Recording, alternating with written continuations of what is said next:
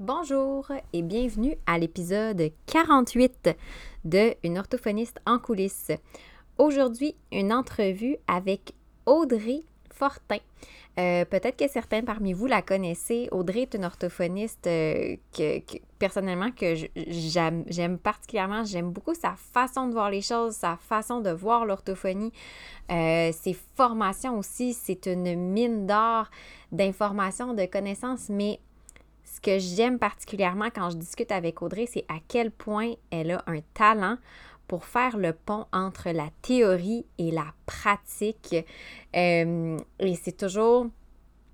À chaque fois que j'ai participé à ces formations, je buvais ses paroles. Fait que c'est vraiment pour moi un honneur de la recevoir sur le podcast pour parler des outils technologiques, euh, des outils d'aide technologique en fait, parce que moi j'ai appris à connaître, en fait j'ai découvert Audrey via sa formation sur le sujet. Euh, et euh, effectivement, ce qui m'a interpellée, c'est beaucoup, je pense que c'est la première fois que je faisais une formation qui avait autant d'aspects pratico-pratiques et de considérations cliniques. Et c'est depuis ce temps-là, comme je dis, je suis en admiration devant Audrey, tout simplement. Donc, euh, dans cette entrevue-là, effectivement, on a parlé des outils d'aide technologique, on a parlé aussi du parcours d'Audrey, puis je pense que le fait que justement elle a un, parcours incroyable, assez riche, euh, apporte aussi un, bagage aussi tout aussi riche, disons-le comme ça. Euh, on a aussi, donc on a parlé oui, des outils d'aide technologique, mais on est sorti un petit peu du cadre. Donc, on a parlé de nos impressions, de nos perceptions par rapport à tout ça, par rapport aussi à la réalité actuelle, par rapport à comment nos, clients voient ça, comment on aborde ça avec les clients. Donc, quand je vous dis là, que le pont entre la théorie et la pratique, Audrey, elle est maître pour ça, c'est vraiment ça. Puis, c'est drôle, ça me fait rire je vous parle, je vous parle de pont. Et euh, ben là, je vous dévoile un petit punch, mais Audrey dit dans le fond que sa mission, elle, c'est de créer des ponts. Donc, je peux confirmer que le pont théorie-pratique, elle réussit à le... Elle l'a créé, elle l'a construit, elle l'a solidifié à merveille. Fait que je vous tiens pas plus longtemps. Je vous laisse après l'introduction sur l'entrevue. Une orthophoniste en coulisses. Un podcast pour les professionnels touchant de près ou de loin au langage et qui veulent mieux gérer leur pratique et comprendre les enjeux actuels dans le domaine de l'apprentissage. Je suis Marie-Philippe Prodry, une orthophoniste québécoise passionnée et ambitieuse, œuvrant au privé depuis 2015. Je vous partage ici mes réflexions, mes découvertes, ainsi que mes discussions avec d'autres spécialistes du milieu. Mon but? Vous aider à mieux comprendre la réalité actuelle et les enjeux qui entourent l'orthophonie et vous donner les outils afin d'optimiser votre pratique. Bonjour Audrey, puis bienvenue sur le podcast. Je suis vraiment contente de te recevoir aujourd'hui. merci à toi. Je suis tout aussi contente d'être avec toi euh, cet après-midi pour euh, discuter. Oui, puis j'ai l'impression que ça va être une belle discussion. Oui, je pense. Mais avant, c'est ça. Donc, moi, je t'avais je t'ai contacté parce que je voulais qu'on parle davantage des outils technologiques. Mm-hmm vu que j'avais participé à une de tes formations sur le sujet que j'avais particulièrement apprécié. Euh, mais avant qu'on embarque dans le sujet, j'aimerais ça qu'on parle un petit peu plus de, toi en tant qu'orthophoniste, en tant que mm-hmm. professionnel, ta formation, ton, ton bagage professionnel, un peu nous, parler de ton parcours. Mm-hmm.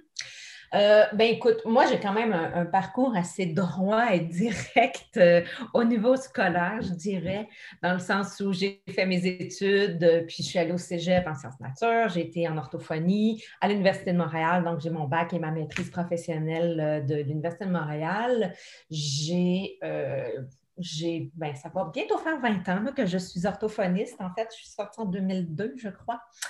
Euh, donc euh, voilà, ça fait quand même un petit bout. Mais je pense que, bon, ça, c'est mon parcours vraiment scolaire où j'ai été chercher des papiers, j'ai été chercher euh, bon, des, reconnaissances, disons, sociales pour faire le travail que je fais. Mais je pense qu'à travers ça, je me suis quand même beaucoup amusée, puis je continue de beaucoup m'amuser. Euh, je pense que j'aurais pu rester sur les bancs d'école toute ma vie. C'était quand même un grand plaisir. C'est encore un grand plaisir d'apprendre. Puis à travers tout mon parcours, je te dirais, d'études en orthophonie, mais aussi au début de ma carrière comme orthophoniste, je continuais de faire des cours euh, en philosophie, en art. Puis c'est vraiment des disciplines qui continuent de m'habiter puis de m'inspirer dans ma façon de traiter, de voir, de traiter les situations, de lire les situations, d'aborder toutes les situations l'art est au, cœur de, ce que je fais. Euh, fait que c'est ça, j'avais envie d'en parler parce que je pense que ça teinte euh, ma façon d'aborder les choses, même si je n'ai pas eu de diplôme là, associé à ces études-là. c'est quand même des choses que j'ai faites par plaisir, par, par amour, puis que je continue d'une certaine façon, d'une ah, façon ou d'une autre à cultiver. Ça fait des sujets de discussion souvent. En tout cas, je sais avec les. En tout cas, moi, avec mes jeunes, moi, je suis beaucoup dans le sport et le plein air. Puis quand j'ai des, points communs avec eux, c'est le fun aussi. Comme tu dis, le mm-hmm. sport et tout ça, ça doit être intéressant. Oui, oui. Puis sur le euh, plan de son parcours professionnel, ça aussi, je pense que c'est un beau. Euh, un beau parcours. Euh, ben, j'ai un parcours, oui, honnêtement, je me trouve très ben, chanceuse. En même temps, je pense que j'ai fait le parcours qui me convenait. Mm-hmm. Euh, j'ai, disons, saisi les occasions. Je suis quelqu'un comme ça dans la vie qui saisit les occasions lorsqu'elles se présentent et qu'elles sont intéressantes pour moi et pour les autres. Euh, donc, j'ai toujours réussi quand même à. Bon, ça n'a pas toujours été facile, il y a eu des situations plus difficiles, peu importe, mais euh, j'ai toujours réussi à aller chercher des. Euh, je suis une fille de projet. Je suis une fille que j'aime partir de zéro, puis à partir de ça, qu'est-ce qu'on va dessiner, qu'est-ce qu'on va construire? Euh, puis quand je dis on, c'est moi, mais c'est avec les autres. J'aime ne pas savoir ça va être quoi la finalité de quelque chose, mais on s'en va vers un objectif. Puis le, produit fini sera une surprise pour tout le monde. Fait ça, ça a toujours été quelque chose qui m'a allumé. Puis je dirais depuis le début de ma carrière, euh, j'ai eu la chance de pouvoir euh, vivre ces situations-là. Donc j'ai commencé, j'étais à Montréal, euh, commission scolaire de Montréal, où on m'a proposé en fait de mettre en place parce que ça n'existait pas à l'époque, en 2003, 2004, même pas. Euh, donc, de mettre en place une classe, euh, ben, pas moi toute seule, mais de contribuer à mettre en place une classe euh, de langage pour les adolescents qui avaient des difficultés de communication. Donc, c'était une des premières classes communication ou langage qui était ouverte à la commission scolaire. Puis, j'ai eu la chance de participer à ça. donc, déjà, d'aller vers les adolescents, c'était nouveau pour, ben, pour pour l'orthophonie quasiment, on pourrait dire ça comme ça. Euh, et j'ai toujours réussi à, faire des, mes chemins, je te dirais, là, en continuant à travailler avec les adolescents. Il y a eu cette clientèle-là. Euh, ensuite, j'ai pu me retrouver dans une autre école secondaire, euh, toujours à la commission scolaire de Montréal, où on a, ben, j'avais, je pense, une direction. C'est ça, quand tu rencontres les gens, puis les, les étincelles qu'il faut. Euh, c'est génial. Donc, euh, une direction en or qui était là-bas à l'école Père Marquette, que, ça s'appelle, dans, Rosemont Petite Patrie. Puis, euh, c'est ça. Donc, j'ai eu ce poste-là pour travailler à la base avec les jeunes qui étaient autistes au secondaire. Mais finalement, la direction avait une orthopédagogue dans son école. On s'est affiliés. On est devenus de, de, bonnes amies, de bonnes collègues. Et on a fini par créer un projet pour les élèves dyslexiques dysorthographiques intégrés dans l'école. Euh, donc, on a tout mis en place parce qu'encore une fois, là, aujourd'hui, c'est le quotidien. On sait qu'il y a des services, on sait que les écoles sont habituées à l'intervention, mais à l'époque, c'était bip, silence radio quand on demandait où est-ce que les élèves peuvent faire leur tiers-temps, parce que c'était dans les documents ministériels, mais concrètement, dans les faits, il n'y avait rien qui était mis en place. Donc, OK, comment on met ça en place? Et on, active, disons, la, mise en place d'un service. Euh, donc, vraiment, ça a été euh, super enrichissant, super le fun. Euh, puis, en ben, pas en parallèle, mais par la suite, j'ai emménagé sur la rive sud et j'ai réussi encore une fois, quand les étoiles s'enlignent, puis tout est merveilleux, j'ai réussi à avoir un poste à la commission scolaire Marie-Victorin, qui était en fait une équipe, je faisais partie d'une équipe conseil pour les écoles secondaires. Donc, le mandat principal était de soutenir les neuf écoles secondaires en lien avec les jeunes qui utilisaient les, aides techno et toutes difficultés lecture-écriture, identifier les problématiques, faire des recommandations, soutenir les écoles, les enseignants, enseignants ressources, orthopédagogues, bref. Euh, donc, vraiment un mandat de, formation puis de consultation plus que professionnel tel quel. Euh, donc, j'ai vraiment eu la chance de, de développer là beaucoup de compétences autres que l'orthophonie mais pour, euh, pour me permettre de donner des formations, animer des rencontres, bref, nourrir plein d'autres niveaux là, euh, au niveau de mes compétences euh, qu'orthophoniste. Donc. Un beau parcours. Puis là, je pense que maintenant, tu es rendu en pratique privée. Oui, Exactement. Donc, euh, je pense que j'ai fait le tour des, écoles.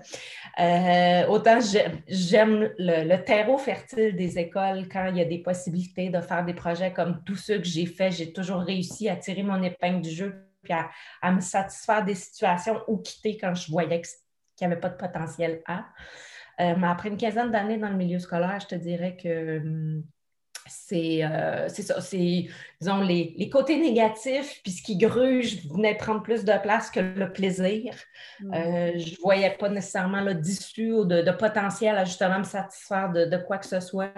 Donc, euh, ça a été mon option de dire, ben, je pense que je suis mûre pour autre chose. Puis, honnêtement, le défi de, d'avoir ma clinique, ma gestion, euh, mes orientations, c'était quelque chose qui me plaisait beaucoup. Ça, fait encore partie de mon, plaisir de faire des projets. Donc, c'est ça, ça fait deux ans et demi que, ben même pas, ça, va faire deux ans, donc un an et demi que je suis en clinique privée à Saint-Hyacinthe, euh, toute seule pour le moment. On va voir ce que la vie nous réserve, mais euh, c'est ce qui se passe. Puis je vois des petits hein, de deux ans à, l'âge adulte. Donc, j'ai vraiment décidé de revenir vers une clientèle plus large. OK. C'est super intéressant dans le sens où, tu sais, ça me permet de... J'aime faire des liens. J'aime ramasser plein d'informations de tout bord, tout côté, avec différentes clientèles. Je me suis quand même promenée avec beaucoup de clientèles. Je ne me suis pas juste concentrée sur une. Et je trouve que là, d'avoir travaillé énormément avec les plus vieux, c'est comme si ça me permettait de voir avec les plus jeunes les difficultés autrement, puis surtout mon intervention de façon différente. je trouve que c'est vraiment hyper riche, à mon avis, quand on arrive à voir plus la finalité vers où l'enfant s'en va, qui est deux ans, quatre ans, huit ans ou douze ans. J'ai l'impression que, en tout cas pour moi, ça me permet d'orienter davantage mon intervention puis de la, raffiner. Donc, je trouve ça super intéressant. mais je trouve ça vraiment intéressant, ce point de vue-là. Je n'avais jamais vu ça non plus comme ça. Moi, je fais des plus vieux aussi. Euh, bon, j'ai pas 20 ans derrière la cravate, fait que je, cumule mon bagage, mais euh, j'avais pas pensé à ça que les, des fois en ayant comme le plus vieux, on regarde les tout petits, puis on effectivement, on dit OK, je comprends, puis là, selon l'orientation, ouais. Oui, puis honnêtement, c'est au début, quand je faisais mes stages, euh, je travaillais, bon, la plupart des stages étaient avec les petits, puis ça m'embêtait toujours. Comme, mais j'ai comme toujours l'impression que je travaille, tu sais, on va aller voir la fin, puis après ça, on va descendre vers, vers le, plus concret, puis le, ici maintenant. Mm. Puis en travaillant avec les petits, des fois, j'en voyais qui étaient comme tannés, il n'y avait plus le goût. même à 7-8 ans, là, ils n'en pouvaient plus de travailler le phono, peu importe là, je les regardais, puis je me disais, mon Dieu, mais qu'est-ce qui s'en vient pour eux, vers où ils s'en vont, comment je pourrais mieux l'accompagner pour que ça lui serve, pour que je m'ajuste plus à ce qui s'en vient ou son quotidien? Ça m'a toujours beaucoup embêté. Donc, dès que j'ai eu l'occasion d'aller voir, OK, qu'est-ce qu'on peut faire avec les plus vieux? Voici un contrat avec un élève adolescent. OK, je sautais sur les occasions parce que vraiment, ça me permettait de me nourrir puis de me solidifier dans par quoi je, dois travailler si je fais euh, les plus petits? Puis ça a été une clientèle les plus vieux où j'ai vraiment euh, eu beaucoup de plaisir. Je trouve que c'est vraiment plaisant de, travailler avec les, jeunes qu'on peut mobiliser davantage, conscientiser à leurs difficultés, leurs défis, leurs besoins, leurs bons coups. Euh, je trouve que c'est vraiment une belle force quand on peut faire ça avec les plus vieux. Je me suis accrochée avec la clientèle parce que je l'aime, mais vraiment, je trouve que ça me nourrit à plusieurs niveaux ouais, pour les petits. C'est vraiment super intéressant. C'est vrai, je trouve ça. Euh, c'est vrai qu'avec les. Ben, en tout cas, je ne sais pas, je vais parler en mon nom personnel, mais c'est vrai mm-hmm. que moi aussi, quand, je suis avec les plus vieux, j'ai plus la, question de me dire où est-ce que je veux l'amener, où est-ce que. Parce qu'on voit qu'à un moment donné, ils sont au secondaire, on voit un petit mm-hmm. peu le après, qu'est-ce qu'ils ont de besoin. On dirait qu'avec les tout petits, on le voit. Ben, en tout cas, moi, je le voyais moins. C'est plus bon, mais qu'est-ce qu'on a de besoin? On a besoin qu'ils s'expriment, qu'ils se fassent comprendre. Oui, mais en considérant tout le, le bagage, le potentiel, c'est vrai que, ouais, c'est une belle façon de voir. Mm. Super intéressant. Puis, euh, on a parlé bon, de ton expérience professionnelle, mais tu as aussi, euh, euh, ben, je ne sais pas si je peux appeler ça une plateforme de formation, tu sais, par rapport à des projets. Tu as, fait, as offert beaucoup de formations aussi pendant le, le gros. Des conférences. Des conférences pendant la conférence. Oui. Excuse-moi. Ah, correct je sais pas, est-ce que c'est quelque chose sur lequel tu veux mettre plus l'accent dans les prochains mois ou. Euh? J'ai, honnêtement, quand j'ai décidé de faire ça euh, lors de la première vague avec la mm-hmm. pandémie, ça a été vraiment un OK, il faut que je m'active, il faut que je reste euh, en contact avec les gens. J'ai besoin de sentir que ce que je fais, ça apporte. Et là, comme tout était mort, euh, autant à la clinique qu'avec les formations, puis j'ai l'habitude de vraiment me promener de tout à côté. Donc, j'ai vraiment senti le besoin de de garder contact, puis ça a été une façon de faire. Et c'est sûr que euh, je dirais, une des caractéristiques, justement, je pense, de, de certains, du moins en or, c'est d'avoir toujours des idées qui tournent comme ça, puis à un moment donné, oups, tu les saisis ici et là. Fait que ça m'a permis de présenter des conférences que j'avais soit déjà données, donc j'étais quand même sécure avec le contenu, c'était pas beaucoup de travail pour moi. C'est aussi une façon de me faire connaître puis de nourrir les gens, on se le cachera pas. Euh, donc c'était vraiment une belle combinaison gagnante pour tout le monde, à mon avis. Et comme justement, j'ai ces fameuses idées-là qui me tournent toujours autour de la tête, mais je me suis dit, OK, là, c'est un bon timing pour quand même pousser des nouveaux sujets. Donc, il y a des conférences qui ont été offertes, c'est gratuit, mais c'est déjà un sujet qui a été abordé puis que j'ai déjà des formations de montée. C'est correct, c'est suffisant. Mais c'est certain que les conférences nouvelles, euh, je pense entre autres à celle transfert et généralisation des apprentissages, qui est un, sujet qui me, passionne depuis toujours. Euh, donc, euh, c'est sûr que ça, ça me dit, bon, un, j'ai vu l'engouement, puis deux, ça me dit, ben, j'ai vraiment envie de pousser ce sujet-là. Pour le moment, je suis tranquille de ce côté-là. Euh, je pense qu'il y, a une pause qui se fait avec euh, la pandémie qui fait que les, gens, j'ai l'impression qu'ils n'ont pas la tête. Puis moi, la première aussi, ben, c'est pas vrai. Moi, j'aime quand même lire, m'informer. J'ai l'impression que beaucoup de personnes euh, n'ont pas la tête à se former, à pousser leur connaissance, à s'approprier, à moins qu'ils soient obligés. Parce que là, bon, l'ordinateur, la téléorthophonie, la téléorthopédagogie, ça, c'est comme, euh, c'est un must. Euh, mais je me dis, bon, pour le moment, c'est tranquille. Moi, de mon côté, donner des formations, puis on dirait que si c'est tranquille, j'ai plus de misère à m'activer pour monter quelque chose. J'ai décidé de faire une pause là-dessus, mais probablement pour revenir en force quand, bon, ça va, recommencer à s'activer, puis voir quelle, quelle suite je peux donner. Là. Mais c'est certain que dans le fond, j'ai commencé, ça fait quoi? Ça fait huit ans que je donne des formations, conférences, que souvent ça aboutit en formation. Donc, les conférences que je donne, je vois l'intérêt des gens, je la monte en formation. Euh, pour le moment, les commentaires sont super positifs, les gens généralement apprécient. Euh, c'est ça que j'ai envie, tant que je vais avoir des sujets d'intérêt et comme j'aime lire et pousser mes connaissances et faire des liens de tout bas de côté, ben, j'ai comme plein de sujets qui dorment autour de moi. Puis il faut juste laisser le temps euh, et les situations arriver pour dire, ben go, on se lance dans celui-là, puis on y met de l'énergie.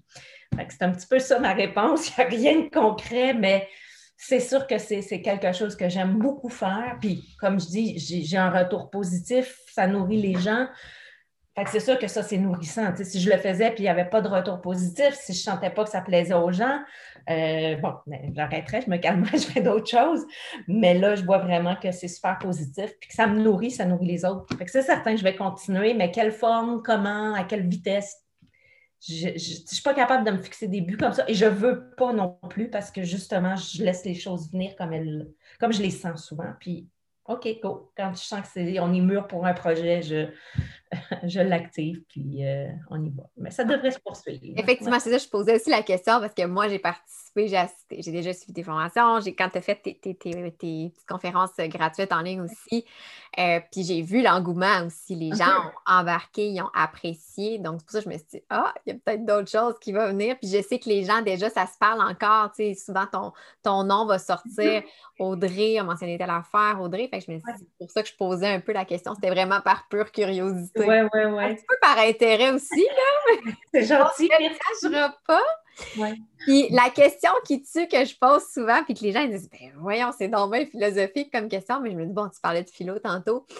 et on s'en parlait avant de démarrer l'enregistrement. C'est quoi ton, ton, but ou ta mission en tant qu'orthophoniste? Qu'est-ce qui te, qui te nourrit à travers ces projets-là, euh, ta pratique et tout ça? Honnêtement, si tu me dis qu'est-ce qui me nourrit à travers les projets, c'est les projets. OK. c'est la création dans le projet. OK, c'est euh, j'aime le chaos avant la création. J'aime, OK, par où on s'en va? On a 50 000 éléments autour de nous, lesquels on va prendre pour en faire une construction inédite dans une perspective où on répond à un besoin ou à une situation, besoin d'enfant, besoin d'un milieu, besoin d'un parent, peu importe, besoin de collègues pour moi, c'est vraiment ça, c'est mon pur plaisir. Puis tu pourrais m'amener n'importe quoi. Les gens qui me connaissent puis qui font d'autres choses que de l'orthophonie avec moi, ils savent. C'est toujours Ah, toi puis tes projets. Ah, toi puis tes projets. plus il y en a, plus c'est le fun. Fait que ça, c'est mon plaisir dans les projets. Mais c'est sûr que quand j'essaie de m'arrêter davantage à l'orthophonie, parce que, bon, je l'ai lu ta question et c'était une question effectivement qui tue ou qui m'a scié les jambes, j'ai fait OK. Qu'est-ce que je peux répondre à cette question-là? Euh, puis finalement, j'ai réussi à trouver une réponse. Puis on m'a dit aujourd'hui que c'était une bonne réponse. Alors, je oh! J'ai entendu ça. Alors, en fait, je pense que mon, plus grand plaisir, mon, ma, ma je ne suis pas sûre que c'est une mission, mais mon plus grand plaisir, c'est de faire, de créer des ponts. Wow! Ah, j'adore! Alors, euh, quand j'ai dit ça à la personne avec qui j'en ai parlé, elle a dit Mais qu'est-ce que tu veux dire? Alors, je vais quand même élaborer mon idée. Mais là, moi, je commence à comprendre parce que tu as déjà parlé de plein d'affaires avant. Mais euh, dans le fond, tu sais, j'ai vraiment l'impression que mon plaisir, bien, probablement mon plus, un des plus grands plaisirs, je ne peux pas dire que c'est le seul, mais par exemple, je donne euh, la science, la recherche, des articles scientifiques. Les articles, j'ai plus de misère à juste lire un article puis partir là-dessus. J'ai tendance à lire des, vraiment des bouquins, là, des ouvrages qui résument sur un sujet X une quantité d'articles scientifiques récents. À partir de ça, OK, pour moi, c'est vraiment un domaine. Puis je trouve que trop souvent, on est sur nos îlots de domaines et quand on n'arrive pas à faire des liens entre, par exemple, la science puis la clinique, puis qu'on n'arrive pas à créer ce fameux pont-là de dire, ben, qu'est-ce qu'on trouve dans la documentation scientifique qui est riche, qui est hyper pertinente, puis qu'on l'amène en clinique? Concrètement, comment ça, ça s'articule, comment on peut rendre ça concret cette communication-là entre les mondes? Donc, ça, c'est mon exemple type, là, vraiment science clinique. Mais je pense qu'il y a moyen, autant le jeune euh, quand il est dans mon bureau versus le jeune quand il est à la maison ou quand il est en classe avec son outil. Quel pont je peux créer pour m'assurer que ce qui est fait ensemble, ben ça va avoir une résonance pour lui dans son quotidien? Euh, souvent avec les parents que je vais rencontrer, j'essaie vraiment, bon, parce que je viens du milieu scolaire, je connais la réalité, euh, je sais que c'est n'est pas des gens mal intentionnés, mais souvent les parents arrivent déçus parce qu'ils n'ont pas les services, ils n'ont pas l'aide qu'ils auraient souhaité pour n'importe quelle raison mais tu j'ai envie, j'ai besoin, j'aime avoir l'attitude de créer aussi des ponts. Donc, de plus, aider les parents à essayer de voir, ben, c'est quoi les options possibles à l'école? On va essayer de trouver des solutions. Moi, je vais vous aider. On va essayer de mettre en place, tu sais, plusieurs choses autour de l'enfant à la maison, ici dans mon bureau, puis en classe, on va essayer de voir qu'est-ce qui peut être mis, mais de façon réaliste. Et souvent, tu sais, d'avoir juste cette approche-là plutôt que de dire, ben, moi, je suis sur mon îlot, puis c'est ça que je vois, puis c'est ça que je veux. Puis c'est ça que ça devrait être. Mais tu sais, si on ne prend pas compte de l'autre réalité, c'est comme si on, se perdait un peu, puis finalement, il n'y a plus de communication. Fait que je te dirais, c'est ça, je pense, mon, élément central, la création de, moyens qu'on met pour vraiment créer des ponts selon les situations qui sont vécues, puis selon les contextes. Et je te dirais, à l'inverse aussi, moi, j'adore, j'ai adoré, quand j'ai travaillé en milieu scolaire, la richesse euh, que j'ai pu aller chercher dans la. de, connaître c'était quoi la perspective de mes directions. Comme directeur, c'était quoi ses soucis, lui, versus moi comme orthophoniste, les enseignants, les psychologues. Ça m'a tellement nourri, puis ça comme, OK, attends, il faut, voir ça plus large. ça me permet de voir mon, travail puis mes préoccupations dans une autre perspective. Euh, puis de, encore une fois, créer des ponts, puis juste essayer de mieux accompagner les, les gens, intervenants, enseignants, jeunes, parents, pour que ça se passe au mieux dans, les différentes situations. Fait que c'est ça. Bien, je peux dire que tu le fais bien. En tout cas, ça ben transparaît à travers tes enseignements, tes partages, puis tout ça. Puis je trouve ça super intéressant que tu en parles, mais je n'avais pas pensé à ça, mais c'est une belle, c'est une, belle vision aussi de sa pratique de du pont. Et parlant de pont, ben, on arrive à notre sujet euh, principal, les outils technologiques qui sont une façon de créer des ponts aussi pour certains élèves hein, avec le, milieu. Mais avant d'aller plus loin et de parler de, tout ça, j'aimerais ça savoir, toi, c'est quoi un peu euh, ta définition d'un outil technologique? c'est quoi le rôle que ça joue? Je sais que c'est quand même une question qui est très large, mais me suis dit, en tout cas, tu vas pouvoir nous guider à travers tout ça. En fait, j'aurais le goût de te faire deux réponses. Une première, où je pourrais te parler des outils technologiques qui sont les nôtres pour des gens qui n'ont pas nécessairement de difficultés. Euh, je ne sais pas si tu connais le livre Les outils de la pensée avec l'approche vigotskienne. Euh, je connais, mais je ne l'ai pas lu. J'en ai déjà entendu parler. Je te suggère fortement de le lire. Alors, juste pour simplifier l'idée, pour eux, il y a comme les habiletés psychiques de base, par exemple la mémoire associative, l'attention immédiate, donc différentes habiletés cognitives de base. Et en maturant, en vieillissant, on a les outils cognitifs qui se développent, qui permettent en fait d'optimiser les habiletés psychiques de base ok, pour gérer des situations plus complexes. Donc ça, c'est une, je trouve c'est une belle façon de voir aussi l'être humain et toutes les, habiletés cognitives qu'on peut développer et euh, la perspective. Et je trouve que ça, pour moi, un outil technologique, ça doit être ça aussi pour nous. Qu'est-ce que ça veut dire concrètement? Euh, donc, parce que là, dans le fond, dans ton, ton sujet, c'est outils technologiques, c'est large, c'est pour tout le monde. Mhm. Après ça, je vais te parler des outils d'aide technologique pour nos jeunes qu'on pense aux difficultés de lecture-écriture.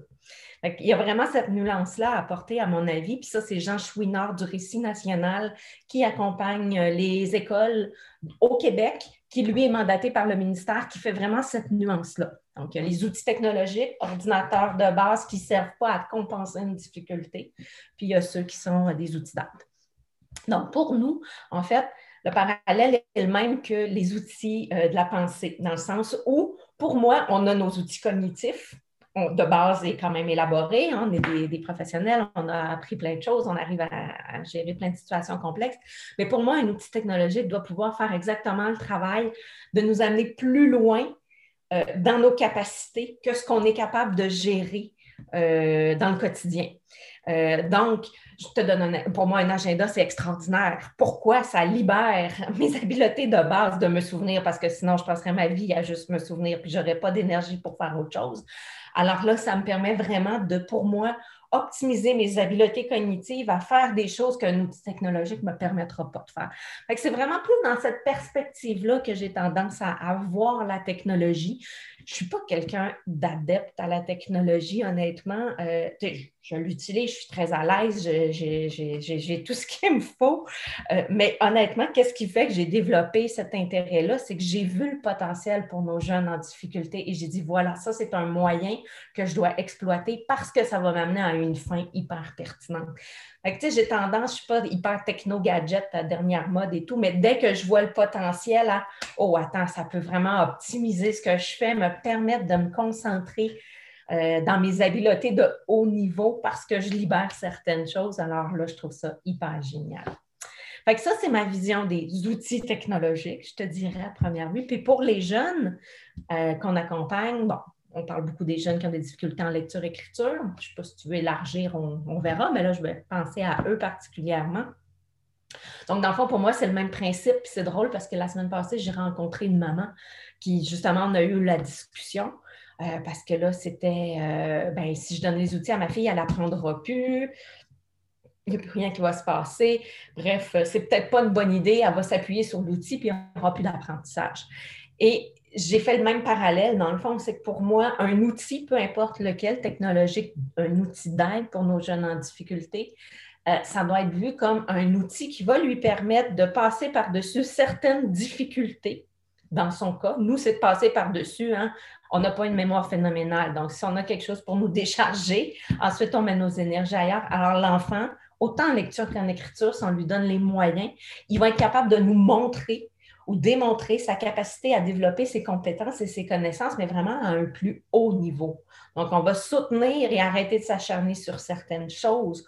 On se dit, ben, c'est peut-être plus ça l'objectif d'apprentissage, il faut l'amener plus loin. Puis si on ne l'amène pas plus loin, pour moi, c'est vraiment un préjudice grave dans le sens où on ne l'amène pas là où il est capable d'aller, on ne pousse pas là où on est capable de pousser parce qu'on veut s'acharner sur une base qui est difficile à installer. Donc, euh, c'est vraiment dans cette perspective-là. Puis j'ai toujours eu, c'est ça, le, souci de peu importe la difficulté, peu importe le moyen technologique, tant qu'on est capable de, de, pousser cet argumentaire-là, de dire on va contourner quelque chose pour permettre à ce qu'il y ait quelque chose de plus complexe, de plus riche, à mon avis, se développe, mais on va défendre le point. Euh, fait voilà, c'est ma vision des, des outils et outils d'aide technologique. Ben, c'est bien parce que tu m'amènes en, plus sur ma prochaine question par rapport justement aux outils d'aide technologique. Euh, tu l'as très bien mm-hmm. abordé en parlant de la maman de, cette jeune que, que, que tu accompagnes qui avait un peu des préjugés. Hein? On ne se le cachera pas. Il y a encore des préjugés, que ce soit de la part de parents. Euh, des fois aussi, je ne veux pas parler de préjugés, mais des fois dans les, politiques administratives au mm-hmm. niveau du système scolaire, tu, tu disais justement, bon, c'est un préjudice euh, de ne pas offrir la possibilité à l'enfant d'exprimer son, à l'élève d'exprimer son potentiel réel. Euh, alors que, bon, des fois, c'est ça, on va le voir, hein, ben, on ne peut pas offrir l'outil quelconque parce que ben, l'élève n'est pas en situation d'échec, même s'il y a une dyslexie d'orthographie ou quoi que ce soit d'autre. Et de plus en plus, je vois dans les discussions, dans les forums, sur les groupes, des, justement, des professionnels dire non, mais le but, c'est pas ça, c'est d'amener le jeune à exprimer son potentiel réel. Et si son potentiel réel, c'est d'être un premier, un premier de classe, disons-le comme ça, ben c'est ça. C'est quoi, toi, ta vision par rapport justement à, l'implantation des outils d'aide technologique, que ce soit dans le quotidien, milieu scolaire ou... Euh... euh ben, c'est exact. Je pense que ça, je, te, l'ai dit tout à l'heure, pour moi, c'est vraiment, c'est un préjudice si on ne contribue pas à, à, permettre à un jeune de développer son plein potentiel. Euh, d'aller chercher les connaissances, de démontrer ses connaissances, ses réflexions parce qu'on lui donne les moyens de le faire. Donc, ça, c'est certain. Euh, c'est sûr qu'il y a vraiment, puis ayant justement travaillé beaucoup en milieu scolaire et ayant été comme consultante pour les écoles secondaires, je faisais un peu le pont entre le ministère et le terrain. Euh, donc, ça a été aussi quelque chose de très plaisant, mais ça amenait justement à, essayer de, de, lier tout ça. Euh, donc, j'aimerais apporter aussi que, je, dirais, le ministère n'est pas si strict que ça dans ses recommandations. Je ne veux pas aller dans des aspects techniques, mais je pense qu'il y a beaucoup l'interprétation, les décisions qui sont prises à l'interne, soit dans une école ou dans une commission scolaire, qui donnent un ton plus rigide. Euh, aux, directives ministérielles parce que honnêtement, le ministère n'a jamais parlé de 60% ni de diagnostic, jamais de sa vie. j'aime mieux. Euh, c'est bon à savoir. c'est très bon à savoir parce que des fois, c'est ça qu'on se fait dire même en tant que professionnel. Le parent vient consulter, surtout au privé, le parent vient consulter pour avoir une évaluation parce que ça prend une, étiquette quelconque. Et je, veux dire, moi, je ne fais pas la bataille. quand un parent vient pour ça, je fais comme respecter ce que l'école exige. Je me dis, je n'ai pas à m'immiscer dans leur gestion. Mais c'est sûr que je sais que ce n'est pas une obligation. Euh, mais en même temps, je sais que ça ne va pas nuire pour le cégep, l'université, où là, c'est un domaine où c'est vraiment exigé, mm. hein, un diagnostic puis des recommandations professionnelles. je me dis, bon, c'est pas incohérent, mais je pense que c'est important de savoir, c'est ça, que les milieux euh, vont interpréter ça euh, d'une façon plus rigide. puis honnêtement, mon impression, c'est vraiment qu'ils ont des limites au niveau des ressources physiques, matérielles, professionnelles. Puis à un moment donné, c'est triste, mais ils ne sont pas en mesure euh, d'offrir tout à tous les élèves. Donc, il y a comme des choix qui doivent se faire. D'ailleurs, il y a un article de la presse qui a été publié euh, sur le, il faisait, c'était hyper brillant, le, parallèle entre le délestage en milieu hospitalier, étant donné la COVID, et le délestage en milieu scolaire. Je ne sais pas si tu as vu ça passer. Non, pas vu passer, mais... Tu fouilleras sur euh, orthophonie, là, euh, sur le Facebook, mais tu vas voir passer. Tu pourras l'ajouter à... Oui, je vais l'ajouter certainement. la présentation, parce que je trouvais que c'était hyper brillant comme parallèle, mais dans le fond, c'est ce que ça disait. Là, on crée au délestage que c'est catastrophique en milieu hospitalier, mais il y a quelqu'un qui a écrit que c'était exactement cette réalité-là depuis des années dans le milieu scolaire. Et c'est une triste réalité. Euh, moi, je ne veux pas faire le procès des, milieux scolaires, je parle des gens qui sont en milieu scolaire, loin de là, je connais la réalité. Mais c'est sûr que je pense qu'il y a vraiment un écart entre nos attentes comme, société, nos, ambitions, nos, intérêts, nos, volontés pour les enfants qu'on a, que ce soit nos propres enfants ou moi, c'est les enfants que j'accompagne. Euh, puis ce que, ce que le milieu scolaire est en, mesure de donner puis d'offrir.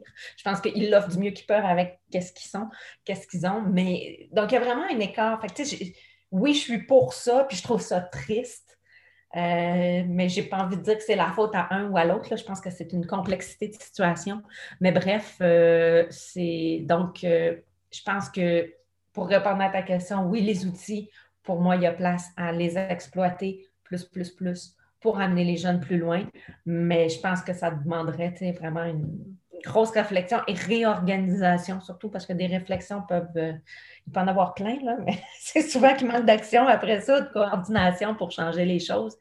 Euh, mais c'est sûr qu'il y a un décalage, malheureusement. Puis je trouve que c'est ça, c'est c'est triste. Euh, Puis ça. se ressent parce que même pour moi qui n'ai jamais mis les pieds au scolaire, qui a toujours été au privé, la première chose qu'on voit, c'est ben, qu'on a l'impression par rapport, bon, on parle aux outils technologiques, mais il y a plein d'autres éléments. C'est vraiment effectivement un manque de ressources, les budgets. Euh, fait effectivement, c'est, des fois, il y a une différence entre ce qu'on voudrait et ce qu'on peut avoir.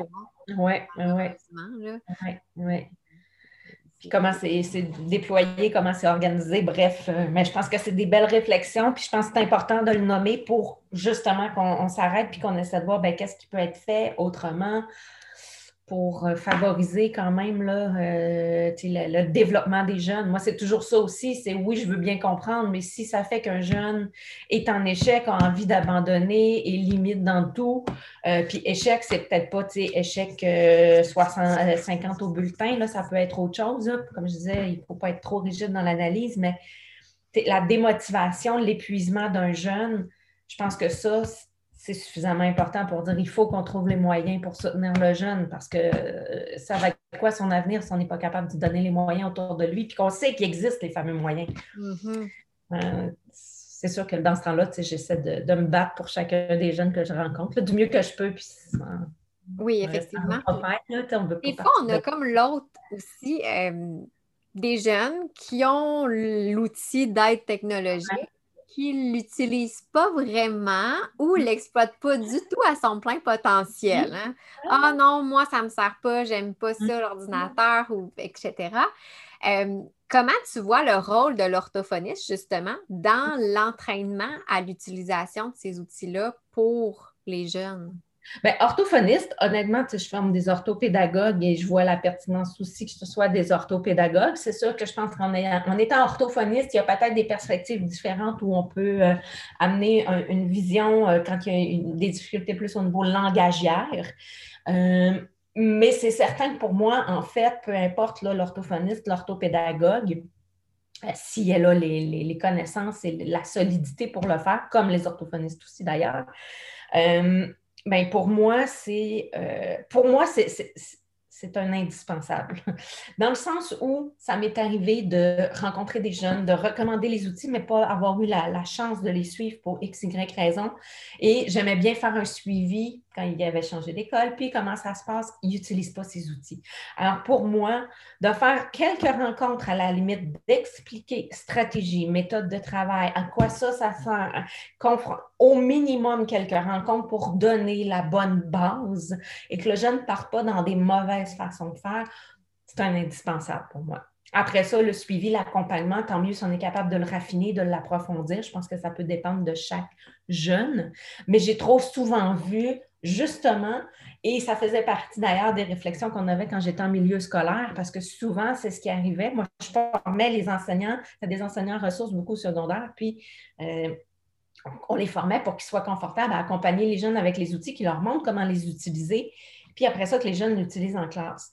Mais euh, ce que je me rendais compte, c'est souvent que les, professeurs pouvaient prendre une ou deux rencontres, montrer vite, vite, vite, puis après ça, bye bye, tu t'en vas, ça va bien aller. Alors, et c'est pas pour dire qu'ils font un mauvais travail, mais je pense que le regard qu'on a sur le trouble, les difficultés en lecture-écriture, puis le lien qu'on peut faire avec les outils techno quand on a les, bonnes connaissances, euh, ça peut vraiment faire une grosse différence parce que la façon dont le jeune, voici l'ordi, ça va t'aider, continue comme ça, ça marche comme ça, voici l'aspect technique, ben c'est probablement une des causes qui fait que les jeunes n'utilisent pas les outils. Ils ne se sont pas appropriés l'outil. Donc, euh, voilà, euh, je pense que c'est indispensable. Après ça, à quelle hauteur, de quelle façon on accompagne les jeunes là-dedans? Euh, je pense qu'on peut s'ajuster selon l'âge, le, profil, les besoins. Mais ça reste un, indispensable si on veut que ça serve à quelque chose, si on veut que l'outil touche exactement là où on, doit, on, a vu que ça pouvait toucher et améliorer les situations. Mais c'est ça, ces ponts-là, encore une fois, il faut les créer. Puis c'est souvent dur, hein, parce que Ah non, mais il est super bon en technologie, en technologie cet enfant-là. Là. Ça va bien aller, il est meilleur que moi. Non, je, te crois, j'en doute pas. Il y a autre chose, c'est au-delà de la fameuse technologie. Et je pense que c'est là que notre rôle est indispensable. Euh, voilà. Puis à l'inverse, c'est drôle parce que effectivement, tu sais, le, démystifier, décortiquer l'outil. Hum. Tu sais, on a des jeunes, moi j'ai des jeunes qui, qui euh, mettent euh, tous leurs espoirs en l'ordinateur hum. aussi et des fois, ils vont délaisser l'outil parce que finalement, ils sont déçus. Ah, OK. C'est pas un deuxième cerveau, ça, là. là. Mm-hmm. tout à fait. C'est ça que je leur explique souvent. Des fois, ils disent, ben là, finalement, ça ne me sert pas. Euh, tu sais, tant qu'à faire, j'aime mieux pas prendre mon ordinateur parce que façon, c'est, je ne veux pas être différent. Puis ça ne fonctionne pas, ça ne change pas grand-chose. parce que eux, j'ai des jeunes, des fois, qui avaient des perceptions erronées, qui avaient des attentes que, mm-hmm. ben, en utilisant euh, WordQ ou Antidote, ben là, là, wow, ça allait là, changer leur vie là, de tout au tout. Là.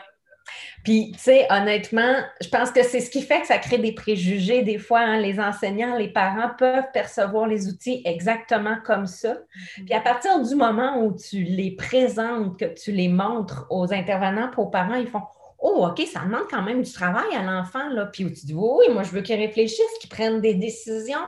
Je ne veux pas qu'il s'en remette à l'outil. Bien, euh, justement, ça peut faire euh, un changement là, dans la perception des gens qui se rendent compte que non, ce n'est pas gratuit. Puis, euh, ben, c'est quand même surprenant que tu me dis ça pour les jeunes. Ça, j'en ai pas vu. Moi, j'en ai eu deux. C'est vrai?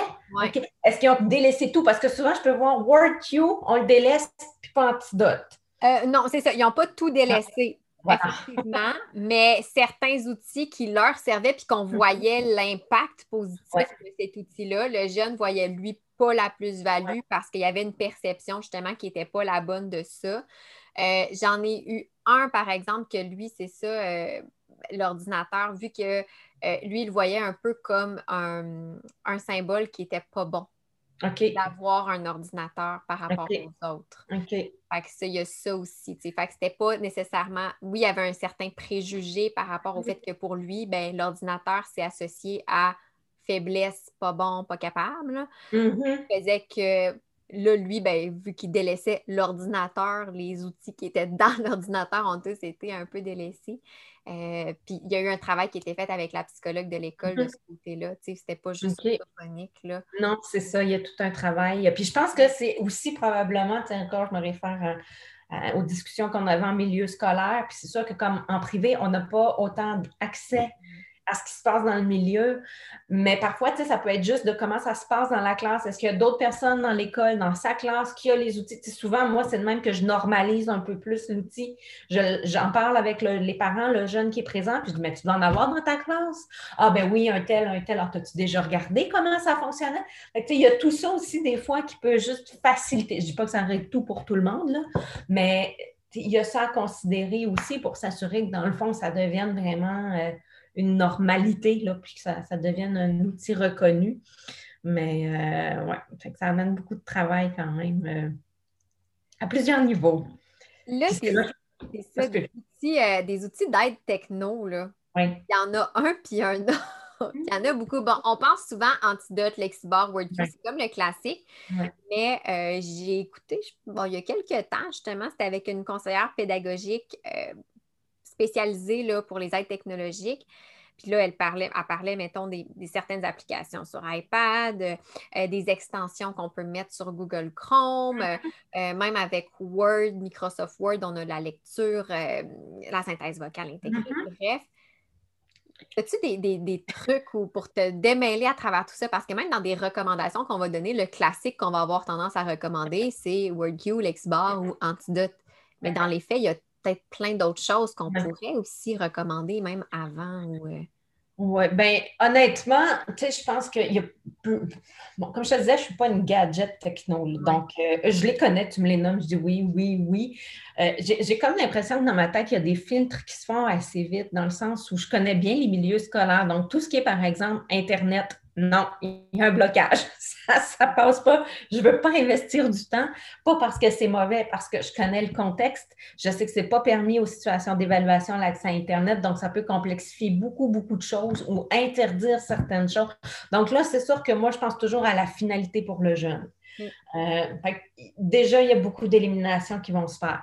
Ensuite, je te dirais, une des choses, je pense, qui est importante à garder en tête, c'est que, puis rendu là, je laisse un peu, moi maintenant, c'est exemple, antidote, exemple, WordQ, Lexibar. Donc, je ne dis pas voici tel outil que vous devez utiliser, mais pour moi, un prédicteur de mots, une synthèse vocale, vous voulez utiliser ça sur Google Chrome, euh, puis vous vous ajustez, même si accès à Internet, vous gérez ça. Je ne veux même pas le savoir, tant mieux, vous voulez donner accès de cette façon-là.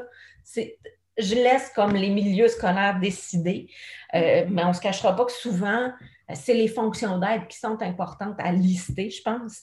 Euh, moi, je ne suis pas du type non plus à vouloir, comme souvent, il y a l'espèce d'inspiration, la carte mentale ou le, réseau sémantique qu'on peut se créer. Je pense que nous, pour, plein de choses, ça peut être hyper pertinent.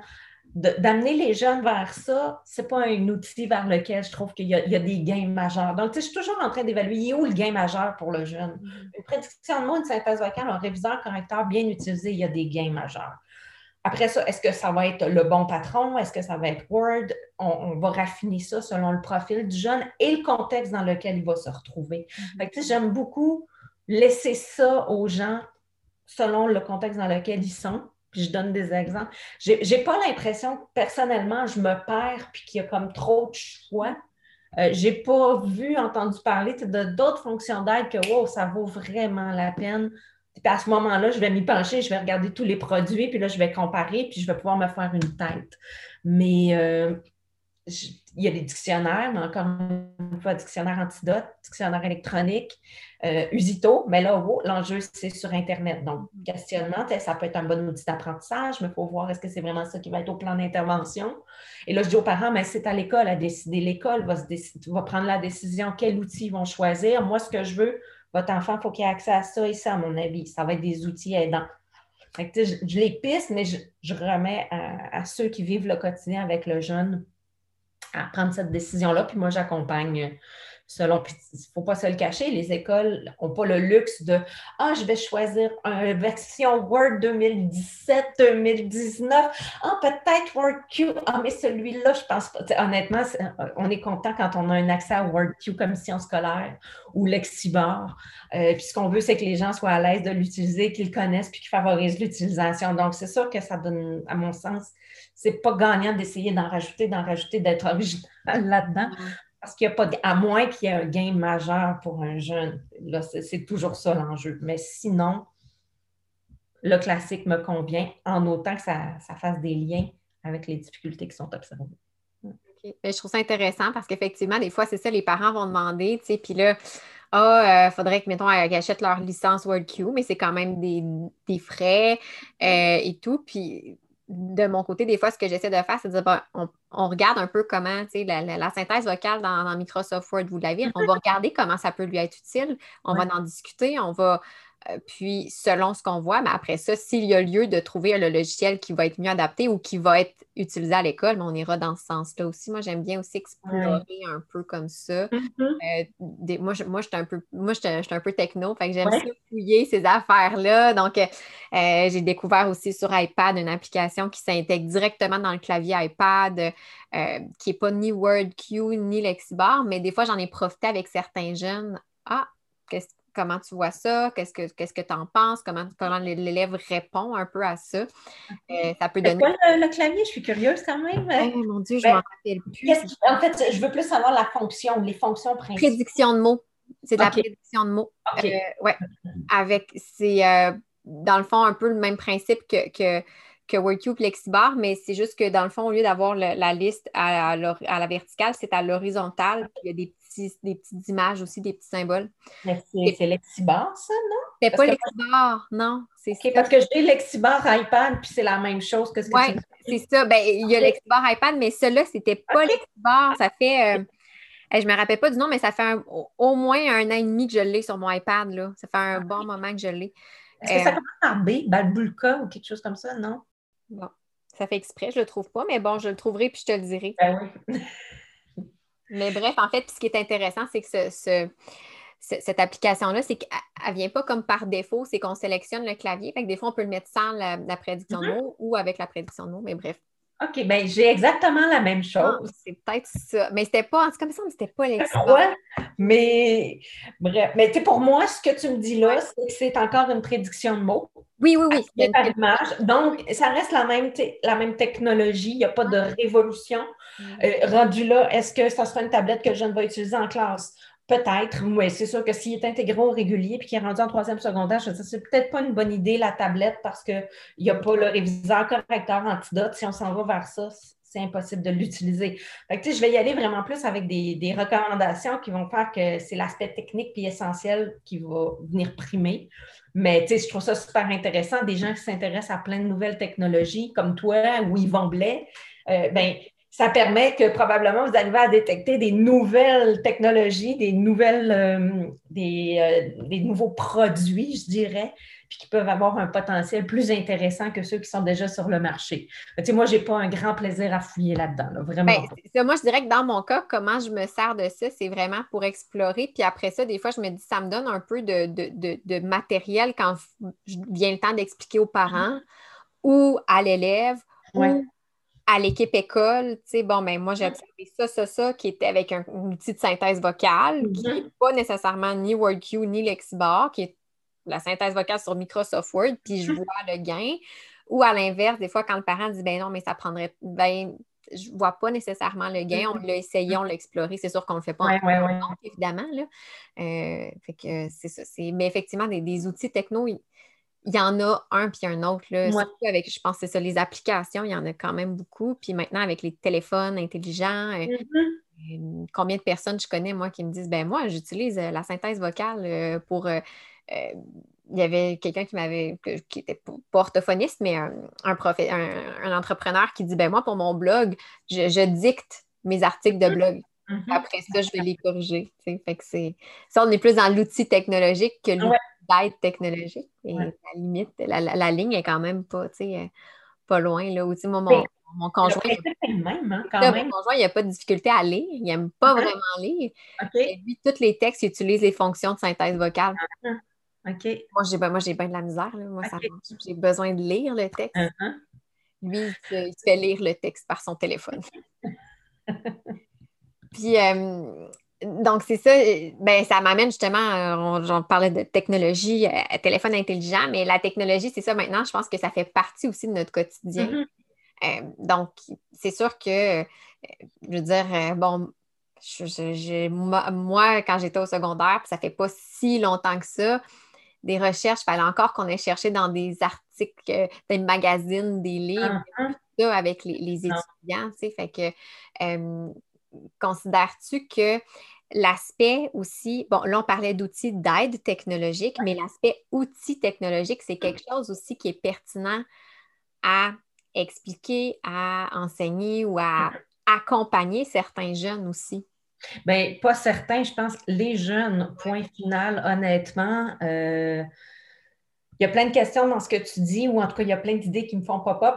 je pense qu'il y a un potentiel quand même incroyable, mais on ne se le cachera pas. La, la technologie nous permet d'échanger de la richesse juste des groupes qu'on peut avoir euh, sur Facebook ou le Diswiss de, de Chantal Sabourin. Bref, il y, il y, a, vraiment une accessibilité, puis il y a une richesse en même temps, il peut y avoir un étourdissement. Hein. Moi, des fois, à un moment donné, je fais OK, là, mon cerveau, il n'en peut plus. Il faut faire des choix. Il faut s'arrêter. Il faut dire non à certaines choses parce que sinon, c'est épuisant.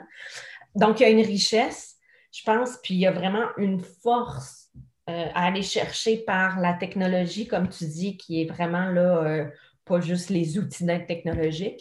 Euh, je pense dans notre quotidien. Au niveau pédagogique aussi, je pense qu'il y a une richesse incroyable, que ce soit Antidote ou l'accès à Internet.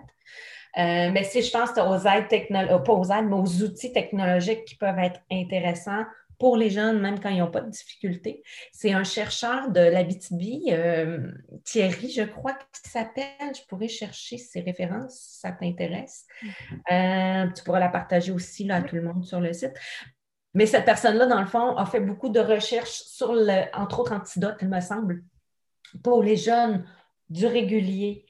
Et sa conclusion était vraiment, il faut les accompagner, même s'ils n'ont pas de difficultés. Donc, c'était vraiment la même perspective, euh, même la même approche que ce que je suggère avec Antidote. Ben, lui, il ne parlait pas de WordQ parce que ce n'était pas sa clientèle, mais même l'approche qu'il propose avec Antidote, la façon de l'exploiter, euh, c'était vraiment intéressant parce que finalement, ça rejoint la façon dont moi je le propose dans ma formation, dans mon matériel.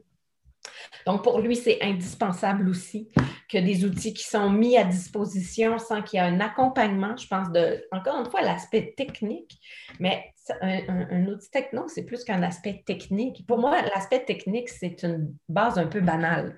On l'apprend, ça, tu appuies sur tel bouton, tu fais telle chose, ta manipulation, ça te donne tel résultat.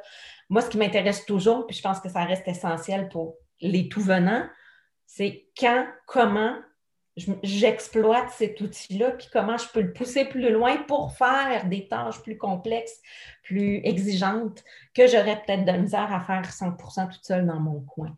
Euh, donc, euh, voilà, pour répondre à ta question, je pense que c'est super pertinent que, que ce soit utilisé. On ne peut pas passer à côté, c'est impossible, mais apprenons à bien les utiliser. Mais je trouve du moins, moi, c'est ça. Souvent, je trouve, ah, ça, ça s'en va dans tous les sens, là, puis ça m'étourdit, puis j'ai, besoin souvent, OK, il faut faire une pause, décider comment on fait ça, comment on enligne les choses pour tel outil, dans quel contexte. Euh, puis je pense que c'est ça qu'il faut offrir aux gens pour, euh, pour que ça, devienne des outils pertinents, dans le fond, puis que ça, nous fasse évoluer aussi. C'est vrai, c'est effectivement, tu sais, que j'avais entendu parler aussi de cette. Euh, le, le, le, le, voyons, je, moi aussi, le chercheur. Le chercheur avec Antidote puis ça, quand tu parlais, je me dis, c'est vrai qu'on considère des fois quasiment un peu ces outils-là comme pris pour acquis. Euh, il y a des formations sur la gestion de ces courriels, il y a des mm-hmm. formations mm-hmm. sur, euh, alors qu'on sait comment composer un courriel, l'envoyer, euh, faire un, un, transfert de courriel, une réponse courriel. Puis c'est vrai, pendant que je t'écoutais parler, il me venait en tête juste l'agenda scolaire. Ouais. On donne ça au secondaire on prend pour acquis que tout le monde, ben oui, il faut que tu écrives tes devoirs dedans, parfait, mais l'agenda, comment tu l'utilises, comment tu t'en sers. Donc, même, c'est vrai que l'aspect des outils techno, on, le prend, tu sais, je, reprends, mettons, pas plus tard que cette semaine encore avec Microsoft Word. J'avais un jeune, les lignes rouges, les lignes mm-hmm. bleues, de comprenait pas la différence entre les deux. Il les a peut-être même pas vus. Des fois, il y en a. Ben, il savait que c'était des erreurs, mais lui, il s'est dit Ah, ben, c'est des erreurs, je fais mon bouton de droite, puis je prends. On n'est plus. non, mais la ligne rouge, c'est quel type d'erreur? La ligne bleue, est-ce que tu sais? Ah, non, tu sais. C'est vrai qu'effectivement, notre, notre, rôle, des fois, en tant que professionnel, mais même que intervenant, je dirais, ouais. personne qui offre un support, c'est vraiment de s'assurer que l'outil, au-delà de l'aspect technique, est quand même euh, intégré. Euh. Oui, qu'il soit exploité selon notre besoin, pour nous faire aller plus loin comme personne, dans peu importe ce qu'on doit faire. Euh, je pense que c'est vraiment ça. Donc, contrôler, jouer avec l'outil, que ça devienne vraiment un, jouet qu'on contrôle et non peut-être l'inverse. Mm. Ouais. Mais effectivement, moi, c'est une des raisons pourquoi j'aime ça, fouiller les outils. C'est surtout mm-hmm. parce que je sais que euh, on a chacun des façons de faire différentes, on a mm-hmm. chacun des, des, besoins différents. Donc, des fois, mettons, je, reprends l'exemple de, l'agenda, bien, ça se peut que moi, j'utilise mon agenda pour telle chose, alors qu'une autre personne, pour, cette, pour elle, ça ne mm-hmm. fonctionne pas, ce fonctionnement-là. c'est une des raisons pourquoi j'aime ça fouiller sur, mm-hmm.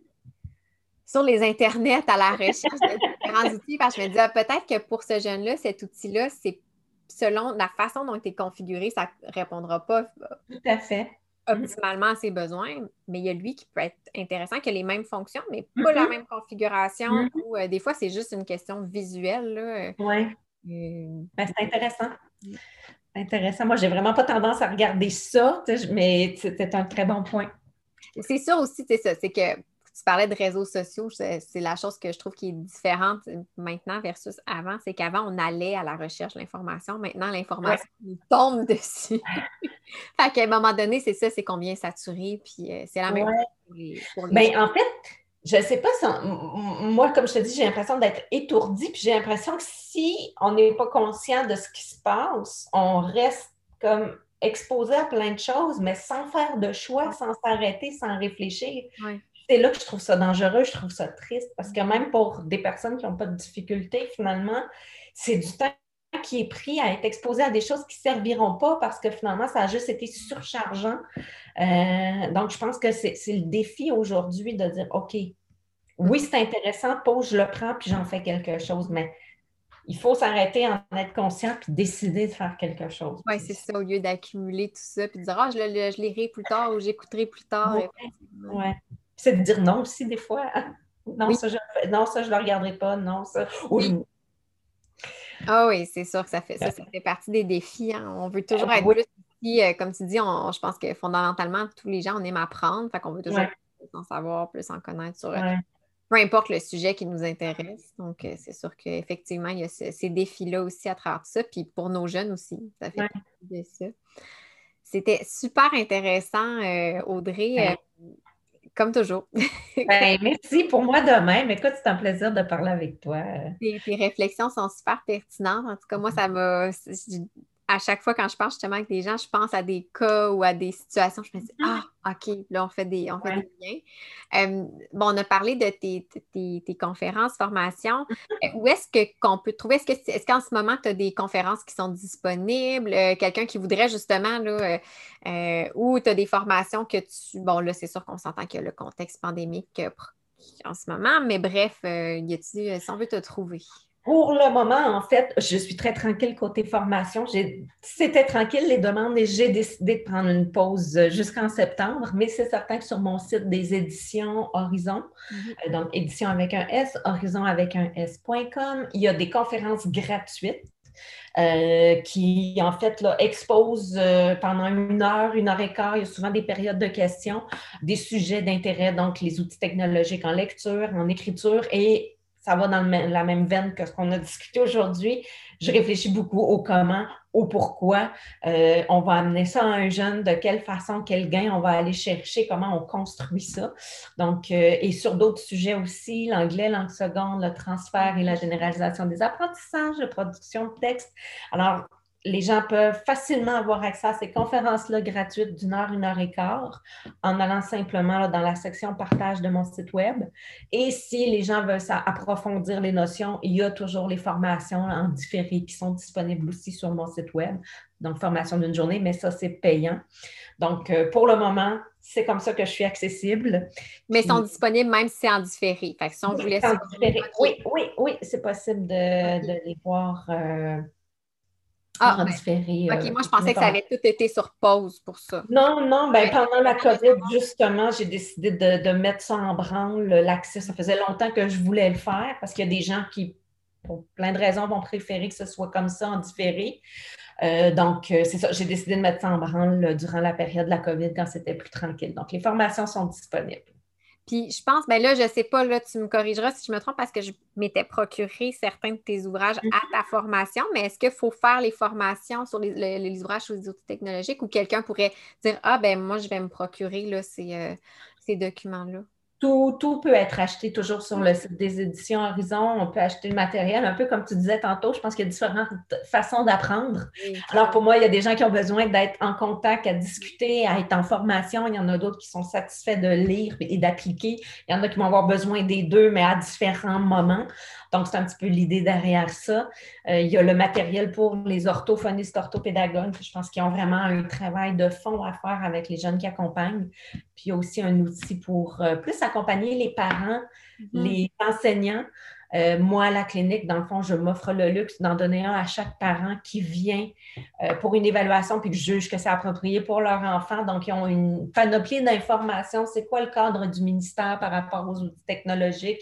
Comment ça fonctionne? Pourquoi on les utilise? Donc, puis au quotidien, qu'est-ce qu'ils peuvent faire pour accompagner le jeune ou euh, ben, le jeune à l'école ou à la maison pour le soutenir par rapport aux outils techno? Donc, il y a comme deux, documents en lien avec ça. Ah, ah, c'est disponible sur mon site web. Super. De toute façon, moi, c'est ça. Je vais mettre tout le, justement le lien vers euh, ce qui a été mentionné dans l'épisode, dans la note de l'épisode et le lien vers ton site web aussi. Donc, euh, je suis certaine que parce que je sais qu'il y en a qui, aiment ça, aller euh, s'informer un petit peu plus. Mm-hmm. Peut-être qu'il y en a qui vont dire hey, mais moi, ça me parle, puis j'ai le goût d'en mm-hmm. apprendre plus sur les outils techno. Donc, c'est intéressant. C'est ça, moi, j'étais certaine que la formation, à part les conférences gratuites, et la formation était comme mise sur la glace. Fait que c'est une nouvelle. Oui, oui. Vous avez apprécié cet épisode, je vous invite à vous abonner à mon podcast pour ne rien manquer et être avisé lorsque de nouveaux épisodes seront publiés. Je vous invite également à me laisser un commentaire ou même une cote de 5 étoiles peut-être pour me permettre de réaliser ma mission qui est de démocratiser l'orthophonie et tout ce qui entoure les besoins particuliers. En laissant un commentaire ou une note, vous permettez à mon podcast d'être plus visible pour qu'un plus grand nombre de personnes puissent en profiter. Pour en apprendre plus sur les coulisses de l'orthophonie et sur mes projets, vous pouvez me suivre sur mes réseaux sociaux mentionnés dans la description de l'épisode. Pour mes services de mentorat ainsi que les outils disponibles sur ma boutique en ligne, rendez-vous au www.mariephilippeorthophoniste.ca.